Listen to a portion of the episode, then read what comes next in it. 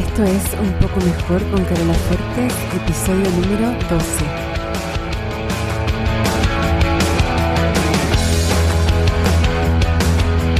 Porque cada día, cada minuto, puedes elegir estar un poco mejor. Y así, poco a poco, sin darte mucho cuenta, tu vida se transforma de dentro hacia afuera en la que siempre quisiste.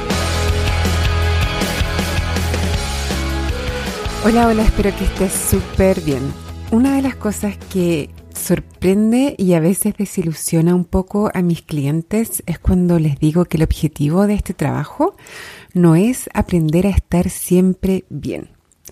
Si llevas un tiempo escuchando este podcast o tal vez estando conectada conmigo en redes sociales, en Instagram o en Facebook o en mi newsletter, ya debes saber que a mí no me gusta separar las emociones entre positivas y negativas, porque creo que aún las que son incómodas son útiles y de hecho de eso se trata este episodio. Así que yo en general las separo en cómodas e incómodas más que en negativas y positivas. A veces uso el término negativas como por simplicidad, pero me refiero principalmente a las emociones que se sienten incómodas. Entonces, el objetivo de este trabajo no es aprender a crear siempre o solo emociones cómodas. No se trata de aprender a eliminar emociones como el estrés, la angustia, la frustración o cualquier otra emoción incómoda que tú normalmente sientas en tu vida. No se trata de eliminarlas para siempre. El objetivo es más aprender a sentirlas y a procesarlas y no a resistirlas. Más que todo se trata de no hacer de estas emociones un problema, no pensar que son em, indeseables o negativas. Uno de los principales problemas que tenemos, como decía Tony Robbins, yo solo escuché a él, no sé si la frase será de otra persona, pero le escuché al decir, uno de los principales problemas que tenemos es que creemos que no deberíamos tener problemas. A veces las personas se confunden y al principio yo también me confundía porque una de las cosas que yo enseño es que los pensamientos crean las emociones.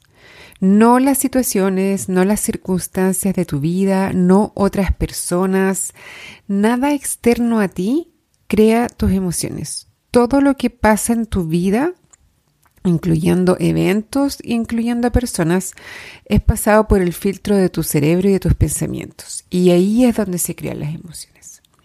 Si me siento frustrada o estresada es por una frase en mi mente, es un pensamiento que yo estoy creyendo. Si encuentro cuál es la frase que está creando esa emoción incómoda o negativa, tendemos a pensar que entonces la tenemos que cambiar y encontrar algo que pueda pensar en vez de eso para sentirme mejor. Mira, te voy a dar un ejemplo. Em, mis hijos entraron a clases la semana pasada, el jueves y viernes, por lo tanto hoy, lunes 8 de marzo, es la, el inicio de la primera semana en que van a estar yendo full time. Y tienen clases presenciales los dos en la mañana y mi hijo mayor, que está en primero básico, va a tener clases online en la tarde. Ahora, el detalle es que van a distintos colegios. Mi hijo va a un colegio que es solo para niños y mi hija va a un colegio que es solo para niñas. Entonces son dos colegios distintos a los, a los que tenemos que ir cada mañana a dejarlos y después al mediodía a buscarlos. Entonces mi pensamiento es, sobre todo después de un año entero de no haber estado yendo a ningún lado, sino que haber estado teniendo el, colegio aquí en casa, mi pensamiento es se nos va a complicar un montón la logística en las mañanas. Y ese pensamiento pudiera parecer verdad, pudiera parecer que, y estoy haciendo una observación simplemente de la realidad, pero pensar esa frase y creer que esa frase es verdad me hace sentir resistencia, frustración, resentimiento. Ahora, yo podría igualmente pensar otra cosa. Podría pensar, por ejemplo, eh, va a cambiar la rutina y eventualmente nos vamos a acostumbrar. Uno también podría decir que eso es una observación de la realidad o es algo que es muy probable que pase porque los seres humanos nos acostumbramos a todo. Si yo decidiera enfocar mi atención en esa frase, a lo mejor sentiría algo distinto. No sentiría resistencia, frustración y resentimiento, y a lo mejor sentiría aceptación o curiosidad, tal vez me sentiría más abierta. No es que esté mal hacer ese cambio, que a veces le llamamos nosotros thought swapping, como eh, cambio de pensamiento, y, sobre todo porque en este ejemplo no hay ningún beneficio en el pensamiento original. No hay ningún em, beneficio de, de, seguir insistiendo en pensar que se nos va a complicar un montón la logística de la mañana. Pero también es cierto que si estoy muy apegada a ese pensamiento y me cuesta creer que es un pensamiento opcional y, y sigo creyendo que es una observación de la realidad, lo voy a seguir pensando y voy a seguir sintiendo esa resistencia, esa frustración y ese resentimiento. Ahora, ¿cuál es el problema con sentir eso? Lo más terrible de ese escenario en el cual yo sigo pensando eso y sigo sintiendo esas emociones es que voy a sentir incomodidad producto de esas emociones. Porque para ser sincero, no son emociones agradables, tampoco son horribles, no son las peores emociones que uno puede imaginar, no, me van a dañar, no me van a dejar ninguna secuela, no pasa nada realmente eh, permanentemente malo por sentirme así un rato. Frustración, resistencia, resentimiento. Ahora, nadie nos enseña que sentir emociones incómodas no es un problema. Incluso, peor aún, nos enseñan que sí es un problema y que tenemos que solucionarlo lo antes posible. ¿A quién no le dieron un dulce o un helado para que se sintiera mejor cuando era chica, cuando era niña? Em, o, hoy en día, como aprendimos eso, ¿quién nos ofrece a sí misma un pastelito o un chocolate para sentirse mejor? Hacemos cosas que incluso van en contra de nuestros objetivos con tal de no sentir una emoción que aparte de incómoda, no digamos que trae mayores consecuencias. El problema no es sentir estrés, el problema es nuestra resistencia a sentirlo sin querer solucionarlo. Porque piénsalo, si tú estuvieras dispuesta a sentir un poco de estrés y no tuvieras el apuro, la urgencia por solucionarlo, te sentirías incómoda ese rato, pero no tratarías de hacer algo para salir del estrés.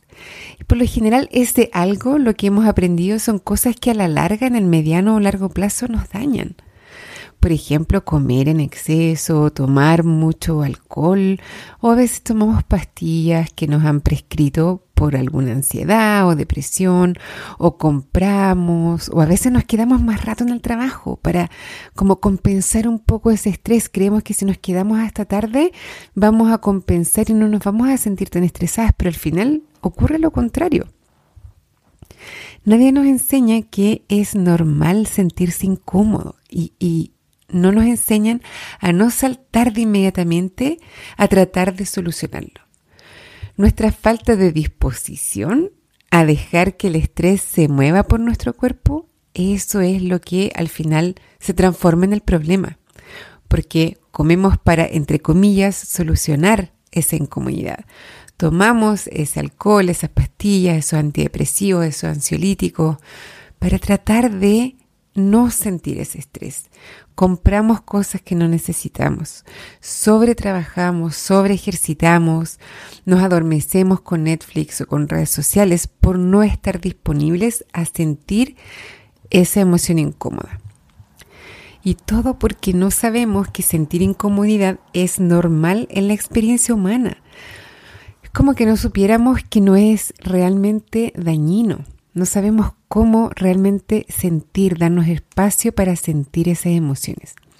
Y muchas veces se habla de que esas emociones, entre comillas, negativas como el estrés, el resentimiento, la rabia, son eh, dañinas para el cuerpo. Y se habla mucho de que terminamos enfermándonos cuando tenemos muchas de esas emociones.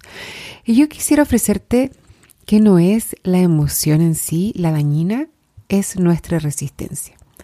cuando peleamos contra esa emoción, cuando no la dejamos pasar por nuestro cuerpo, cuando creemos que tenemos un problema porque nos estamos sintiendo así, es como que empezamos a armar una bola de nieve con esta emoción, entre comillas, negativa. Problematizamos algo que es súper natural y propio de la experiencia humana. Y al problematizarlo, queremos solucionarlo como si fuera un problema, queremos salirnos de ella, queremos evitar sentirlo lo antes posible. Eso es lo que genera la somatización o la enfermedad o lo que nos termina realmente dañando. Si nosotros aceptamos que a veces es normal sentirse estresada, triste, enojada, eh, frustrada, etc., y no lo hacemos un problema y permitimos que esa emoción habite tu cuerpo, te aseguro 100% que no te va a causar ningún daño permanente, solo te vas a sentir incómoda por ese rato. Cuesta abrirse a esa posibilidad, yo sé, eh, a mí también me da mucho nervio al principio sobre todo, como que uno tiene esta sensación de que va a perder el control o de que si se abre a la frustración, a la rabia, que sé yo, es como que no vas a poder salir de ahí. Lo contrario es, es verdad, no pasa lo que tanto tememos y al contrario, mientras más resistimos estas emociones, más nos quedamos pegadas en ellas y eso es lo que nos termina dañando cuando les damos espacio, eh, es cuando realmente logramos superarlas. Mira, un ejemplo súper gráfico, yo creo que eh, ayuda un montón a entender cómo esto funciona, es el caso del duelo. Yo creo que todos tenemos o experiencias propias o hemos visto a alguien cercano o tal vez no tan cercano que ha tenido una experiencia de duelo. El duelo es paciente y yo te diría que cualquier emoción negativa también es paciente y va a seguir golpeando tu puerta hasta que tú le abras, la dejes entrar y la dejes transitar por tu cuerpo y salir. Hay personas que años después de la muerte de un ser querido, una pérdida importante en sus vidas, recién procesan ese duelo y recién logran como salir al otro lado de ese túnel. Y lo mismo probablemente en mucho menor escala pasa con todas las otras emociones incómodas o negativas. Son pacientes y van a seguir golpeando tu puerta hasta que tú logres abrirles, dejarlas pasar por tu cuerpo y salir al otro lado. No es productivo ni efectivo cerrarles la puerta y creer que se van a ir. Si es que están ahí, es porque necesitan pasar a través tuyo y no te van a dejar hasta que tú las proceses. Tu experiencia del mundo, ahora, es en verdad la experiencia de tu mente interactuando con el mundo. El mundo no es el que genera tus emociones, incómodas o cómodas o positivas o negativas. Tony Robbins, volviendo a, a este que es uno de mis maestros, le llama al cerebro el meaning maker. En otras palabras, el significador. Con este significador nosotros le damos sentido y le asignamos valor a las experiencias. Por eso que una misma experiencia yo la puedo vivir como algo súper positivo y tú la puedes vivir como algo súper negativo o al revés. No es porque la experiencia en sí, por ejemplo, si me despiden de mi trabajo hay personas que eso lo viven como una tremenda oportunidad o como un alivio incluso, y otras lo viven como una desgracia y lo peor que les pudo haber pasado.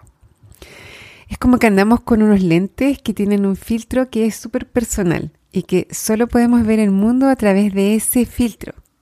Por eso que todos podemos tener distintas experiencias de los mismos hechos. O porque a mí me pueden gustar mucho los Beatles y yo puedo pensar que son la mejor banda del universo y otras personas pueden creer que estoy loca y que en verdad son los Rolling Stones.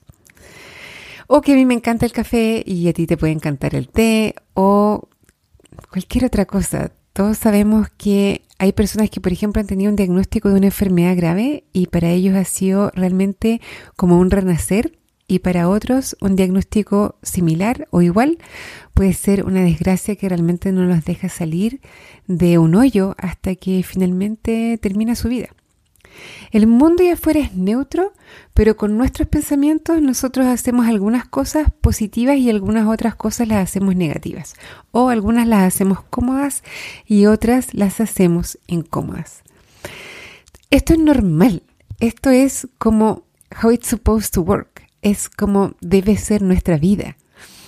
Y estos pensamientos que nosotros tenemos acerca del mundo tienen la posibilidad de hacernos sentir cómodos o incómodos, o mal o bien, cuando los pensamos.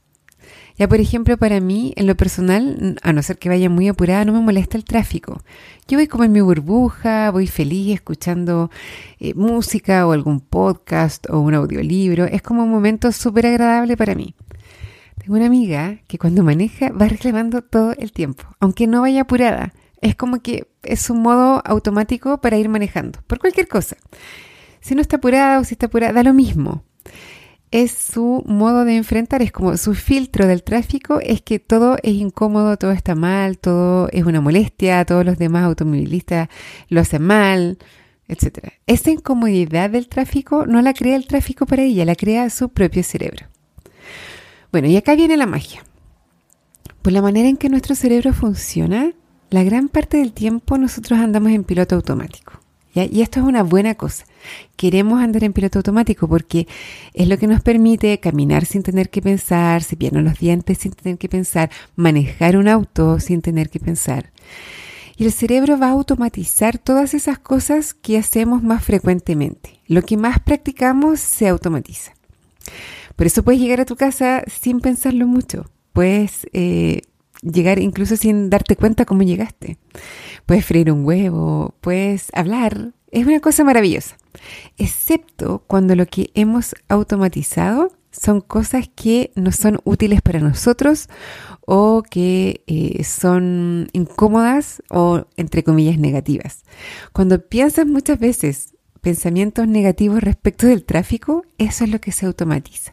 Y eso es lo que vas a terminar haciendo en tu inconsciencia.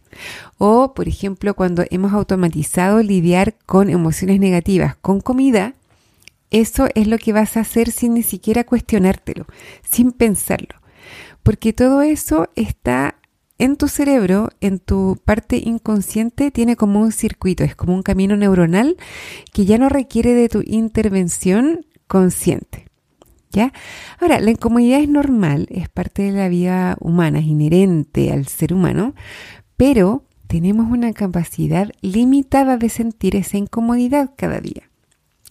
Entonces, cuando toda esta capacidad, todo este presupuesto que le llamo yo, se te va en cosas que automatizaste inconscientemente, te queda menos para las cosas que tú necesitas incomodidad para poder hacerlas. Ya es como que este presupuesto de incomodidad se gasta sin que te des cuenta. Te lo gastas en piloto automático y ya no te queda disponible para cuando lo necesitas a propósito.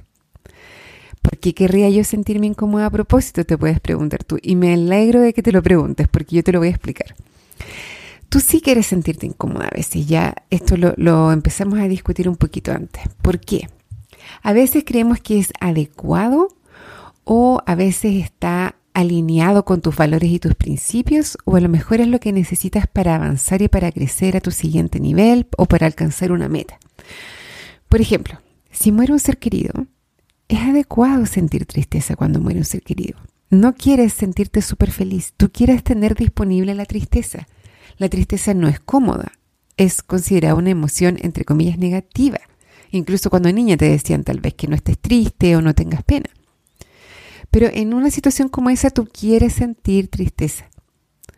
O, por ejemplo, ves en, en, la calle a una persona que le está gritando y le está pegando a un niño.